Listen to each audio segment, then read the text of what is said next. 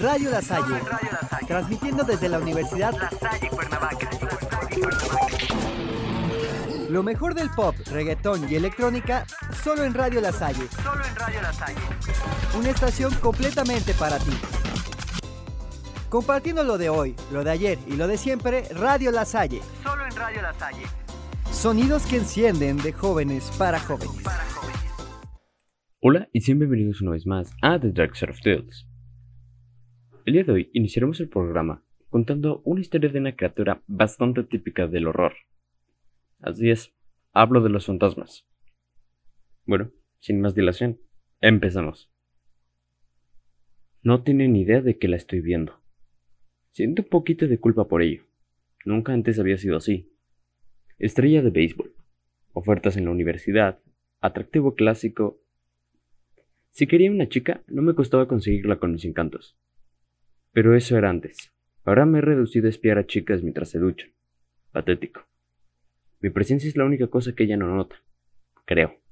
En cualquier caso, lo que ella no sabe es que, tras la tetera de té de su padre, este se ha dejado el gas abierto, y ahora la casa se está llenando, lentamente, de ese veneno inodoro e incoloro, sin que ella se dé cuenta.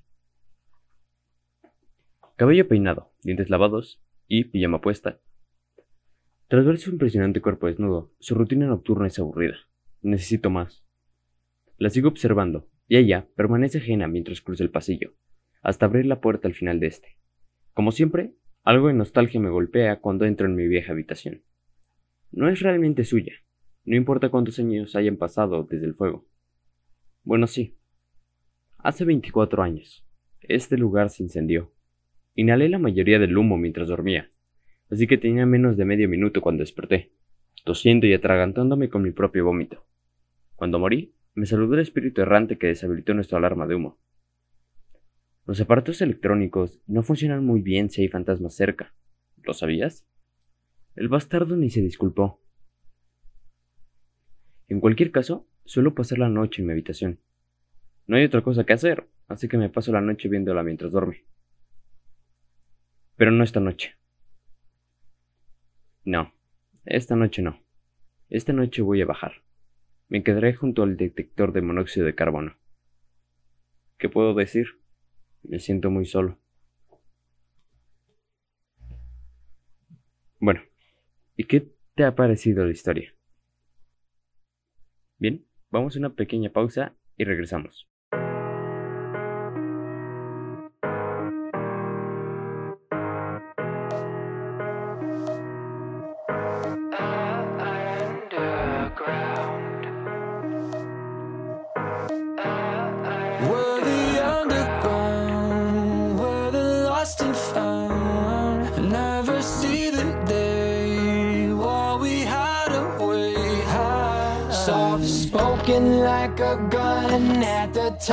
My lungs. We're the underground, we never die.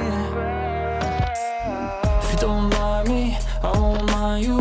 The game is for two. Your first move, igniting, I'll never lose. Lost hypocrites, lies never quit, avoiding the truth. So delicate, hard to predict so out of the blue. We're the we're the lost and found. Never see the day while we hide away. Soft spoken like a gun at the top of my lungs.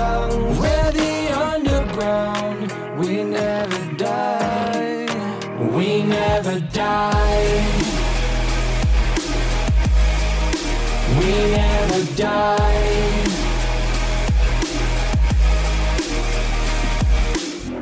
I've seen it, I mean it, I found the truth. They try to contain it, we set it loose. I'm sick of it, we're infinite, it's time to move. We're not the winners, but we'll never lose.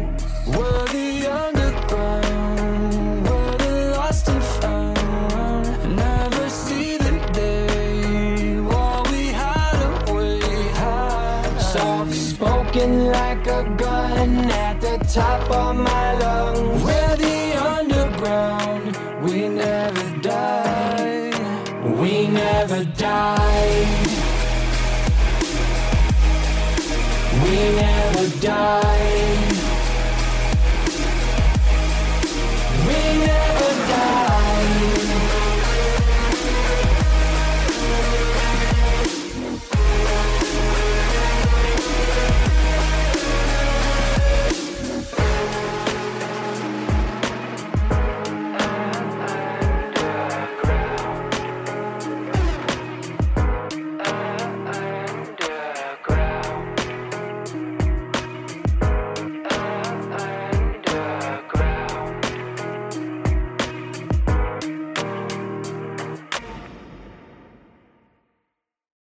Estamos de vuelta, y ahora les contaré dos historias que se encuentran en formato de diario.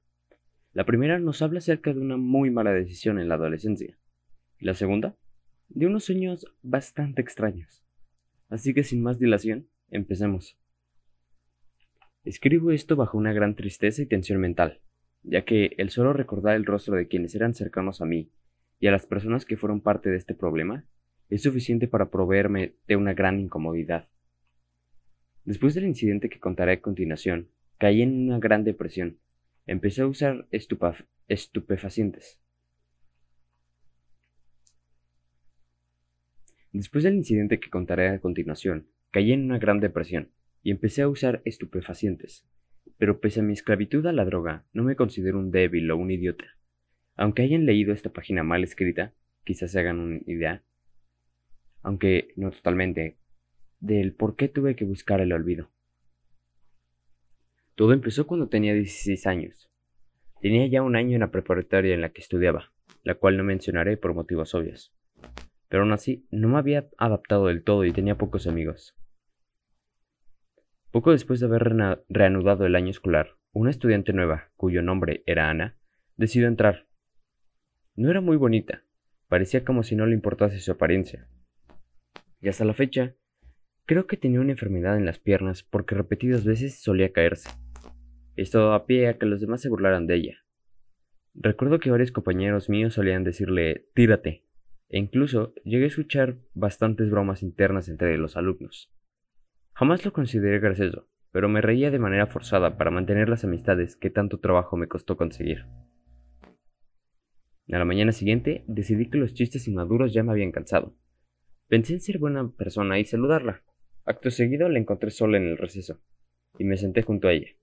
Era muy pasiva y no dijo una sola palabra hasta que yo le pregunté algo. Realmente no quiero volver a tener que revivir la conversación. Así que solo resumiré que de la plática que mantuvimos, resultó que teníamos mucho en común. Decidí verla los días posteriores, y a la semana siguiente ella ya era mi novia. No me gusta tocar este tema, pero eventualmente perdí mi virginidad con ella. Esto hace que mi inmadura mentalidad adolescente se enorgullezca por abusar de la confianza de una chica con baja autoestima. Y en poco tiempo, mi círculo de amigos se expandió. De cualquier manera, mi creciente popularidad hizo que Ana, mi novia, empiece a ignorarme. Todos mis amigos se la pasan criticando a mi novia y me dicen que no pueden creer que yo salga con alguien así. Lamento haberles hecho caso, pero era un joven arrogante y decidí terminar con ella. En la tarde del día en que lamentablemente escogí escuchar a mis amigos y decidí terminar con Ana por teléfono. Poco después de decirle que deberíamos terminar, comenzamos una gran pelea, en la cual me dijo que ella había estado conmigo desde que yo era un perdedor. Lamento el momento en el que le dije que terminaba con ella y que ya no me gustaba. Debí de recontestar la llamada en la cual me dijo llorando que me amaba. El día después que terminé con ella, la única chica que me quería fue a la preparatoria muy feliz por haber sido un tipo rudo. Me extrañó que todos en la escuela estuvieran cabizbajos y de apariencia sombría. Incluso vi algunas señoras y niñas llorando. Realmente me aterraba el ambiente siniestro que tenía la escuela, y me pregunté qué rayos pasaba. Un amigo cercano a mí me dice Oye, de verdad lo siento. A lo que respondí ¿Sentir qué? ¿No sabes? dijo de forma sombría. Pensé que tú serías el primero en saber. Le pregunté de qué estaba hablando, y eso fue el fin. Desde entonces siento que mi equilibrio mental se ha roto para siempre, y que he perdido toda confianza en la integridad de la naturaleza y el espíritu del hombre. ni dando crédito a cualquier relato lúgubre y macabro en sus menores detalles, habría podido imaginar la realidad demoníaca y blasfema que escuché. Intencionadamente estoy procurando soslayar el horror de describir el sentimiento que me invadió. ¿Es posible que sobre este mundo haya ocurrido tal cosa? Y que unos seres humanos hayan, por lo menos, oído lo que hasta ahora pertenecía solamente al reino de la locura. Y sin embargo lo oí. No recuerdo con exactitud todo lo que me dijo, pero traté de recordarlo lo mejor que pueda. He aquí, en su instancia, lo que mi amigo me dijo aquella tarde maldita. Pensé que de todas las personas en este edificio, tú eras el que sabía lo que le había ocurrido ayer a la chica. A la chica a la que le decían, tírate. Bueno, con eso terminamos la primera historia. Ahora iremos a una pequeña pausa y al volver continuaremos.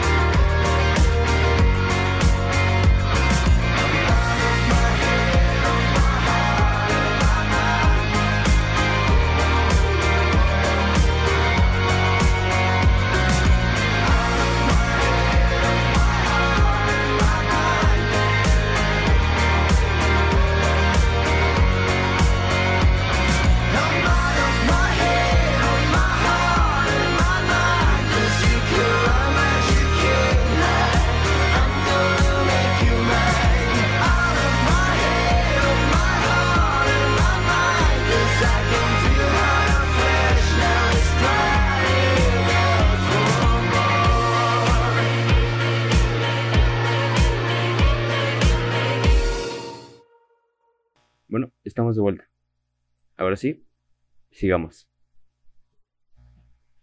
Hace tiempo que no sueño, desde que estuve en el psiquiátrico, creo yo. No es cuestión de contar por qué acabé allí, pero desde entonces perdí la ilusión por vivir y junto con ella, pues eso, la condición de recordar todo tipo de enlaces oníricos. Hablo de años, de lustros, sobreviviendo sin objetivos, sin metas, sin ganas en definitiva. Sin embargo, en el fondo del ser aún en estas situaciones, siempre nos queda un hilo de esperanza. Claro que en ese tiempo, algún sueño sí ha habido, en alguna siesta. Alguna vez me he despertado a deshora, algunos muy pocos. Ah, bueno, seguro que se pueden contar con los dedos de una mano los que he podido recordar al despertar en esta década. Además, cuando ocurre esta verdadera fiesta para mi pobre alma, las creaciones de mi cerebro no tienen brillo, no son intensas. Recuerdo incluso una pesadilla que solo supe que lo era por el tema de que trataba. No me aterró, me dejó igual que estaba. Se preguntarán entonces que qué puede relatar alguien con tan poco espíritu, que como una persona como yo, incapaz de sentir ni siquiera miedo, podría envolverlos en una lectura escalofriante. Pues bien, os narraré uno de estos pocos sueños que he tenido en esta tristemente larga etapa de mi vida. Os hablaré del único que me ha hecho percibir el esbozo de un temblor de piel. ¿Pueden creer que prácticamente ya no me acuerdo y que sin embargo lo tuve ayer mismo? Intentaré recordar a la par que escribo. Estaba relacionado con una antigua cámara de cine, un tomavistas de 8 milímetros que se llamaban o se llaman. Es bastante antiguo, tendrá como 60 años, es de hierro y siendo pequeño pesa un montón. Sorprende. Lo tengo aquí, aquí en el armario de mi cuarto, y lo acabo de sacar para mirarlo mientras hablo con ustedes, lectores. Hago esto porque creo firmemente que cuando alguien lee es capaz de ver las imágenes que ve la persona que escribe, como si de un auténtico fenómeno telepático se tratara. ¿Nunca habéis leído un libro y después, al ver la película basada en ese libro, os habéis sorprendido al comprobar que es tal y como lo habías imaginado? Aquí tengo el tomavistas y está frío. Este año no tengo calefacción, perdí el trabajo y no he podido pagar el gas. Como vivo en una solitaria casa en medio del campo, me caliento con una estufa de leña y un calefactor eléctrico que pongo junto al ordenador. Pero les estaba hablando del tomavistas. No funciona con pilas porque todavía funciona, aunque sea difícil encontrar película para él y el asunto no tenga sentido. Funciona cuerda. Sí, sí, se le da cuerda como uno de esos muñecos de juguete. Como uno de esos ratones de broma. Después, al pulsar una lengüeta metálica que hace de interruptor, el mecanismo se pone en movimiento deslizando el celuloide, que va adentro como en una especie de primitivo cassette. Cuando miro la cámara ahora, a la luz tan amarillenta de la sucia habitación, pienso que hace juego con todo lo que veo. Incluso con el ordenador, aunque sea un cacharro moderno, vivo solo y paso el día escribiendo, viendo cosas en internet, tomando leña. Solamente paro para comer y dormir. Y como llevo así tantos años sin limpiar, sin pintar las paredes, esto resulta muy... no sé. Estoy rodeado de colores pasados, de cachivaches, de desorden, de la propia dejadez que me produce mi insensible estado de ánimo. Mi triste estado de ánimo. Todo lo que me rodea es como yo. Todo llora en seco, sin lágrimas, sin dolor. ¿Estáis viendo imágenes o están viendo letras? Ver letras aburre. Yo cuando leo tengo que ver imágenes y olvidarme de que veo letras. Cuando eso ocurre se pasa el tiempo sin sentir y no me importa cuándo acabaré de leer o si es largo lo que leo. Cuando escribo me pasa igual. Tengo mucho tiempo. Mucho tiempo. Quizás no. O quizá muera pronto.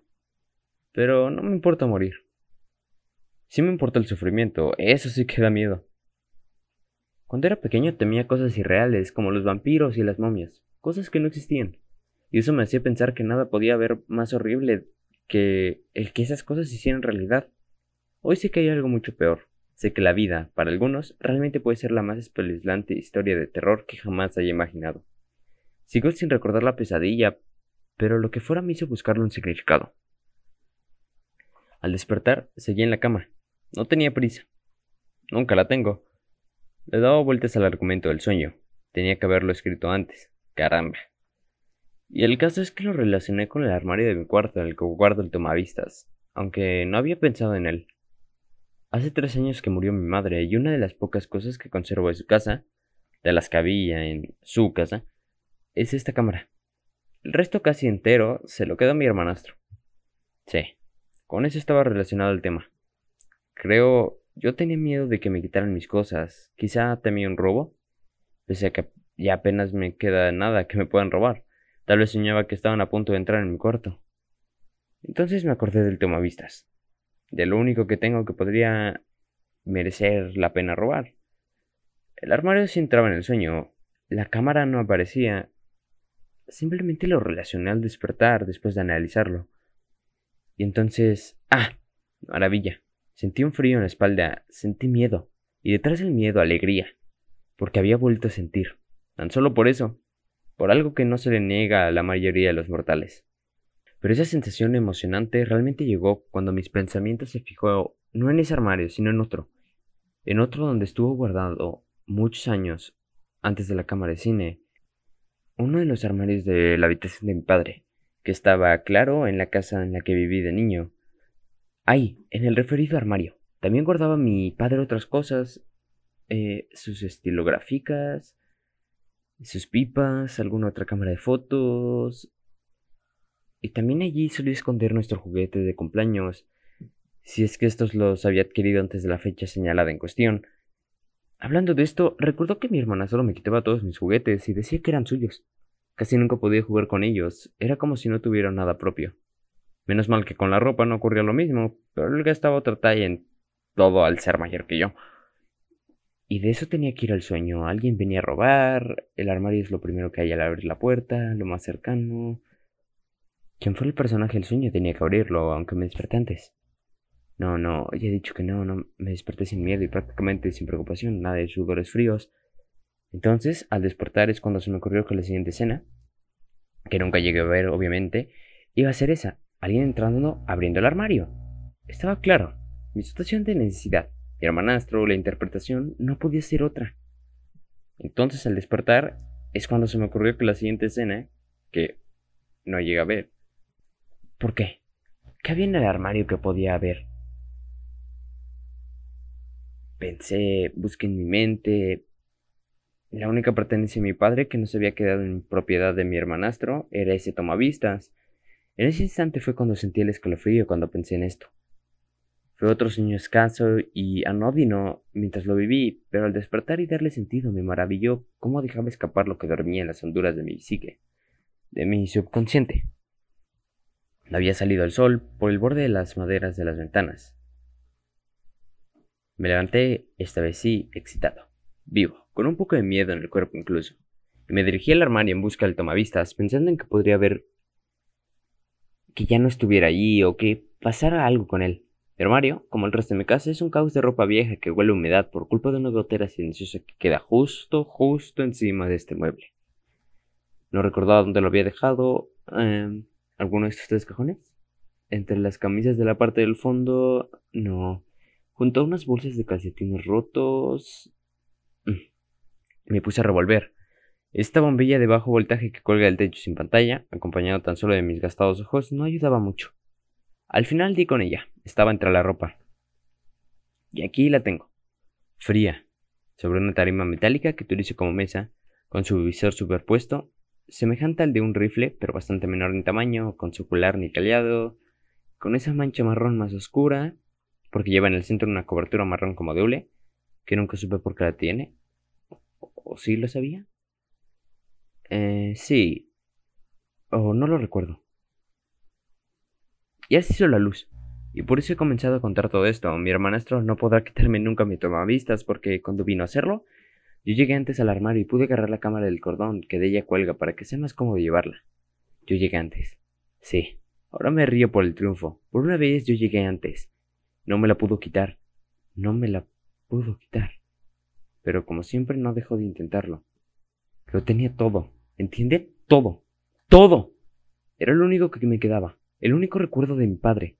No podía permitir que me quitara el tomavistas. Y no lo hizo. Esta vez no lo hizo porque con el mismo tomavistas le golpeé con todas mis fuerzas en su grande y fea cabezota. Le golpeó una y otra vez una y otra vez, hasta el punto de que su infecta sangre penetró en el petrificado hule que recubre la maciza y antigua cámara de cine, dejando así esta mancha marrón que hoy me ha recordado el homicidio. No, asesinato no. No, no, no, no, no, porque el tomavistas es lo único que me queda. Bueno, con esto nos despedimos. Espero y todas estas historias te hayan sido de agrado. Nos vemos en la siguiente emisión. Hasta luego. Eso ha sido todo por el día de hoy. Sigue con la música en tus venas y nos vemos próximamente. Bye bye.